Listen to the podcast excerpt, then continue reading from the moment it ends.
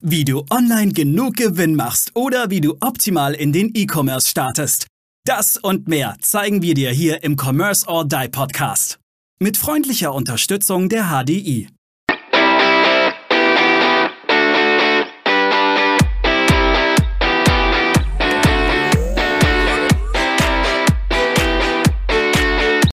Hallo und herzlich willkommen zu einer neuen Folge hier im Commerce or Die Online Podcast. Heute sprechen wir über ein sehr spannendes Thema, wie ich finde, nämlich im E-Mail-Marketing, über das Thema Bounce Rate und äh, auch Öffnungsraten, also Open Rates. Und mit dabei ist selbstverständlich the one and only Patrick Marionek. Hallo Patrick. Hallo, grüßt euch alle. Und natürlich auch der Maurice. Maurice. Hallo zusammen, grüßt euch. Genau, also nur falls ihr mal direkt mit ihm zu tun habt, äh, sprecht ihn einfach mit Maurice. Ja, wir sprechen heute über zuerst über das Thema Bounce Rate und dann über das Thema Open Rate in E-Mails. Oh, lieber Patrick, was ist denn eigentlich eine Bounce Rate überhaupt? Eine Bounce Rate ist ähm, die Quote derer E-Mail-Adressen, die man anschreibt, aber deren E-Mail-Adresse nicht zugestellt wird, also in irgendeiner Form ein, eine Meldung des gegnerischen, des, des gegenüberliegenden Servers ähm, kommt. Und ähm, da gibt es unterschiedliche, vielleicht steige ich da auch schon mal direkt ein. Es gibt ähm, äh, solche Softbounce, also es nennt sich Softbounce oder Hardbounce. Ähm, bei Softbounce wird jemand erstmal ein paar Tage einfach nur aus dem Verteiler genommen. Das kann zum Beispiel sein, äh, volles E-Mail-Postfach dann ähm, gibt es einen Softbounce, wird zurückgespielt, der wird irgendwie sieben Tage aus diesem Verteiler ausgeschlossen, wird nach sieben Tagen gegebenenfalls bei der nächsten E-Mail wieder angeschrieben, dann wird geschaut. Ähm, Hardbounce ist zum Beispiel, die E-Mail-Adresse gibt es nicht mehr. Das erkennt dann der Server und spielt das zurück und so eine E-Mail-Adresse wird dann ähm, praktisch einfach komplett aus dem Verteiler genommen, gebounced und dementsprechend ist die, ist die raus. Okay, jetzt äh, nochmal zum, also Verteiler ist zum, zum Hardbounce ist es dann immer wirklich, dass der, dass der einfach nicht zustellbar ist, also der, der, der Empfangsserver einfach irgendwie, einen, ich sage jetzt mal, einen Schatten hat? Oder ist es zum Beispiel auch so, dass möglicherweise im Spam, also als, als Spam klassifiziert wurde, als äh, blockiert wurde in den E-Mails? Also was, was können da Gründe dafür sein? Klar, gibt natürlich auch noch mehr Gründe, wie jetzt in den ersten Beispielen genannt. Ähm, könnte zum Beispiel sein, dass der gegnerische oder der gegenseitige Server einfach ähm, die, die, die Mail per se ablehnt als Spam. Ähm, also noch nicht mal, also das ist ja nochmal äh, on top. Also normalerweise kommt man ja mal irgendwann in den Spam-Ordner aber äh, die, die weitere, die noch höhere Stufe ist, dass man überhaupt gar nicht mehr in den Spam-Ordner kommt, sondern schon vorab, bevor vor Auslieferung von dem, von dem Server abgelehnt wird. Auch das ist ein, ein Hardbounce. Äh, was natürlich auch passieren kann, wenn man, äh, ich bin mir da nicht ganz sicher, ob drei oder vier Versuche, aber viermal Softbounce hintereinander in einer bestimmten Zeit äh, ergibt dann letztendlich auch ein Hardbounce zum Beispiel. Lass uns okay. mal gerade noch mal auf das Thema, wenn ich quasi vom Server schon auf die Blacklist gesetzt werde. Das ist ja eigentlich ein Riesenproblem für viele, weil sie wahrscheinlich zu viel und zu schnell. Was sind denn die Ursachen? Ähm, ist es zu viel und zu schnell ähm, an die Server rausgegangen, zu viel, ähm, die dann den, die, die Mail in Spam verschoben haben? Also was kann die Ursache sein und wie kann ich es vielleicht auch lösen, dass ich wieder als oder wieder von der Spam-Liste runterkomme? Also natürlich sehr komplex, ähm, dieses Thema. A, ähm, spielt auch nicht jeder Server und jede, jeder Provider mit offenen Karten, welche Hintergründe ähm, da mit den Bounce-Geschichten zu tun haben. Äh, Gmail lässt sich da nicht natürlich einfach so in die Karten gucken. Ähm, allerdings, es ist natürlich, ähm, es gibt so ein, zwei Dinge, die man tun kann. Auf der einen Seite kann man ähm, seine E-Mail-Adresse zum Beispiel auch bei Gmail registrieren als Business-Adresse, ähm, kann sein Unternehmen dort registrieren und somit schon mal sagen, hallo, wir sind echt und ähm, man kann auch dann äh, mit dieser Registrierung äh, einfach ein bisschen mehr Vertrauen gegenüber Gmail ähm, äh, erwirken, zum Beispiel. Ähm, äh, was natürlich auch immer ein Thema ist, ist, wenn man zu schnell zu viel will, eine, eine, eine kalte E-Mail-Liste, also man startet ganz frisch mit dem Thema E-Mail-Marketing zum Beispiel, hat irgendwo schon seine 5.000, 5000, 10.000 E-Mail-Adressen irgendwie gesammelt. Äh, wir hatten mal den Fall von jemandem, der hatte 80.000 E-Mail-Adressen, ähm, hat die nie angeschrieben und ähm, dann, wenn du halt da einfach jetzt anfängst rauszuballern, dann kann es sein, dass da sehr viele Probleme ähm, entstehen. Und äh, das ist damals dann tatsächlich auch passiert. Wir hatten in dieser Liste ähm, sogenannte Spam Traps. Das heißt, das sind E-Mail-Adressen, die noch existieren, die aber der Nutzer abgemeldet hat. Somit hat Gmail, weiß Gmail, hey, diese Nutzer gibt es nicht mehr, aber die lesen im Prinzip die E-Mails noch, die da kommen.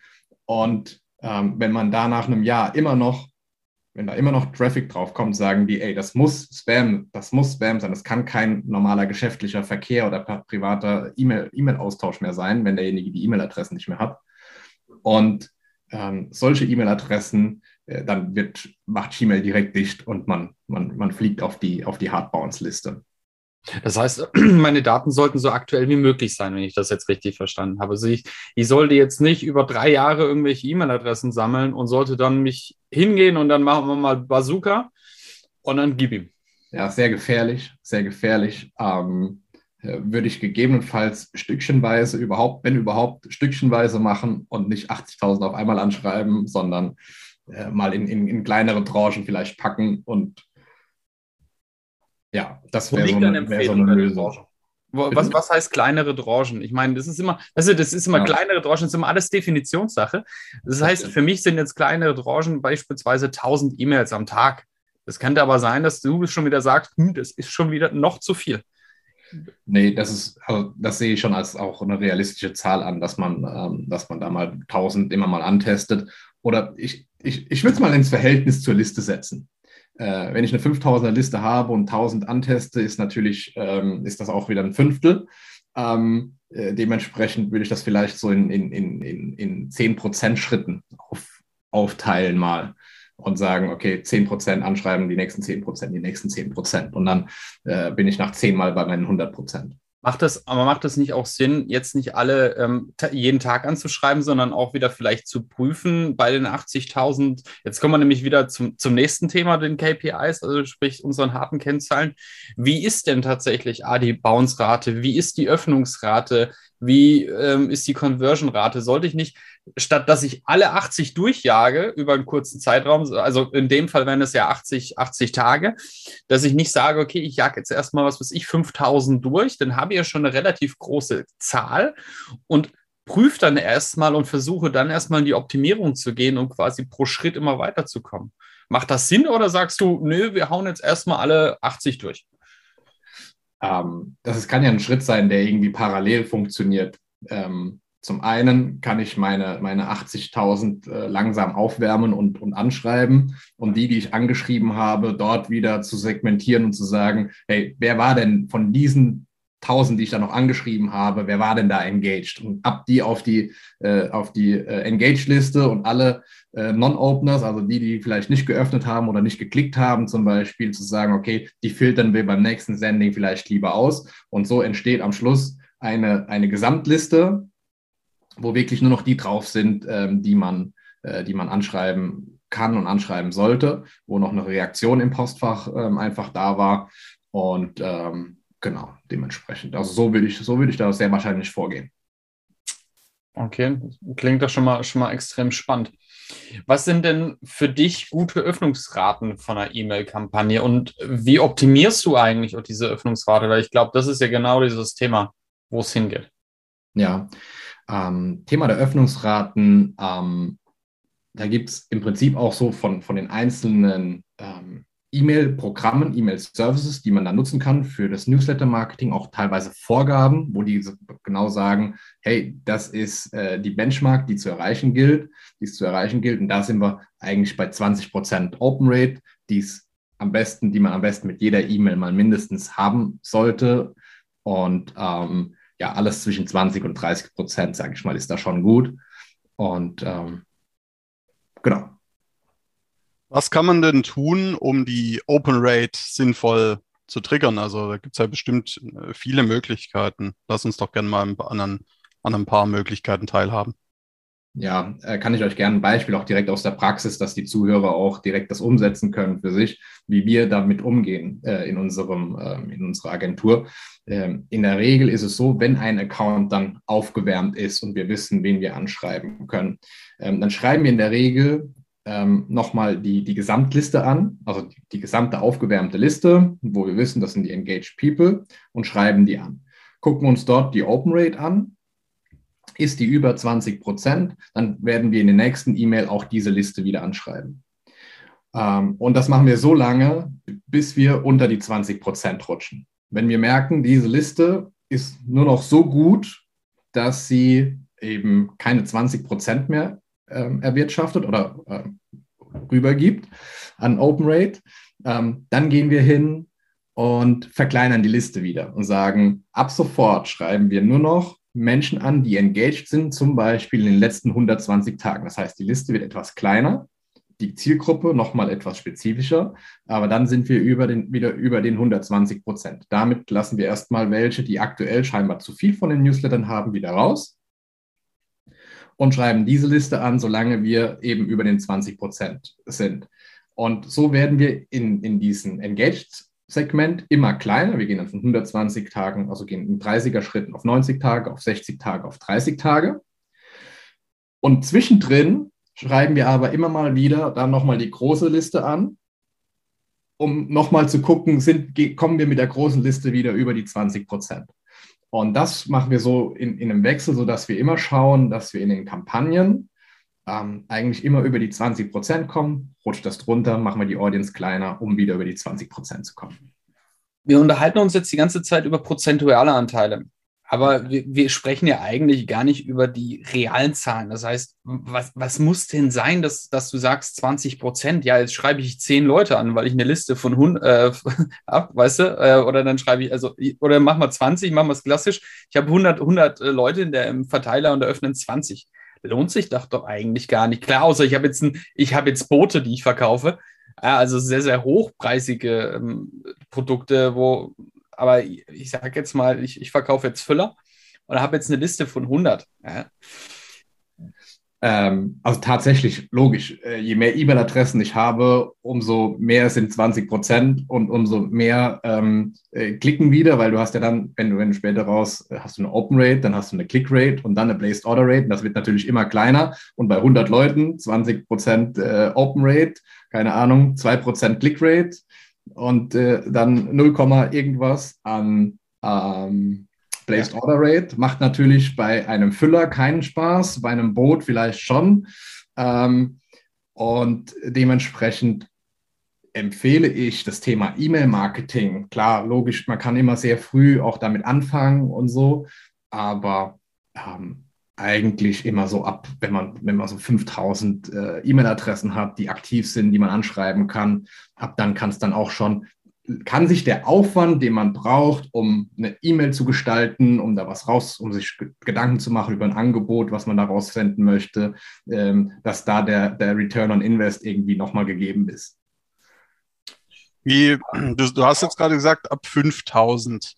Ähm, vielleicht habe ich das auch falsch verstanden, aber ab 5000, wenn, wenn ich jetzt schon in Anführungszeichen nur 500 Leute in meiner Liste habe bisher, sollte ich da nicht auch schon regelmäßig segmentieren und, und vertaggen oder habe ich das jetzt vielleicht falsch verstanden gerade? Mm, jein, also taggen und mal aufnehmen in den Verteiler, sodass man schon mal weiß, hey, das ist derjenige, der hat das Produkt gekauft oder und so weiter. Ähm, das kann man gerne von, von Anfang an machen, äh, wobei auch die E-Mail-Systeme mittlerweile so weit sind, dass ich die historischen Daten importieren kann und da schon recht gut Segmentierungen aus nochmal im Nachgang machen kann. Ähm, äh, und natürlich ist es auch, kommt es nochmal so ein bisschen drauf an, äh, wenn du 500 absolute Fans in deiner E-Mail-Adresse, äh, in, deiner, in deinem E-Mail-Verteiler hast, äh, im Gegensatz zu 5000, die, die, keine Ahnung, über irgendein Gewinnspiel kamen und einfach nur den Gewinn absahen wollten und sonst sich mit, mit, mit, mit dir überhaupt gar nicht identifizieren und keine Ahnung von dem haben, was du überhaupt tust, ähm, ist natürlich eine 500er-Liste viel interessanter als eine 5000er-Liste. Ähm, wir haben äh, so aus der Erfahrung heraus einfach gesehen, dass so ab 5000, egal in welchem Shop, egal wie engaged die Leute sind, es sich rentieren kann, Ähm, und wenn ich aber natürlich eine 500er Liste habe und weiß, okay, ich habe ein sehr gutes, ein sehr gutes Verhältnis zu meiner Audience, ähm, dann lohnt, kann sich das auch sehr gut schon äh, mit, 5000, äh, mit 500 E-Mail-Adressen lohnen. Aaron, ich bin mir gerade nicht mehr ganz sicher. Haben wir eigentlich schon mal eine Folge zugemacht, wie ich denn an E-Mail-Adressen komme, wie ich Follower sammle? Ich, wir haben zu viel Folgen gemacht. Ja, es ist, äh, haben, wir, haben wir bestimmt schon mal, aber ich glaube, da könnten wir mit Patrick auch nochmal drüber sprechen. Vor allem äh, so die Kombi zwischen, zwischen Advertising und E-Mail-Marketing. Das, äh, da könnten wir eigentlich schon auch eine, schon, glaube ich, machen wir einfach direkt im Anschluss eine Folge, oder? Patrick, was sagst du? Ja, können, können wir gerne machen. Ich hatte es in den, in, den, in den Folgen mit Black Friday schon mal so ein bisschen angesprochen, äh, wie, man, wie man ab Januar ähm, äh, normalerweise schon äh, für die Black Friday-Kampagnen vorsorgt, um E-Mail-Adressen einzusammeln. Aber wir können da gerne nochmal explizit darauf eingehen, ähm, was da möglich ist und ähm, wie wir das aktuell auch bei unseren Kunden machen. Cool, dann lass uns das tun. Ja, dann vielen Dank erstmal für diese Folge, diese spannende Folge. Ich bin jetzt grätsch jetzt einfach mal direkt rein hier und äh, da waren jetzt wieder einige coole Nuggets drin und viel, viel drin. Wir quälen den Patrick jetzt nicht jedes Mal mit den drei goldenen Regeln für die Bounce Rate und äh, Klumbatsch und Kruscht. Warum nicht? Ja, nee, gerne, nee. Können, ich, können, können wir gerne machen. Ich bin nee, ich, ich, ich, ich habe überlegen gleich. Hab, hab, hab heute nicht die Masochistenhose an. Ähm, aber ja, machen, machen wir in der nächsten Folge wieder diese drei. Genau, lieber Zuhörer, liebe Zuhörerin, wir wollen ja korrekt gendern äh, oder gendern. Ähm, lass uns eine Bewertung da, abonniere den Podcast, damit du die nächste Folge mit dem Patrick nicht verpasst. Bis dann. Ciao. Tschüss. Ciao, ciao. Wir danken unserer Station Voice Abi Schreert. Bis zum nächsten Commerce or Die Online Podcast.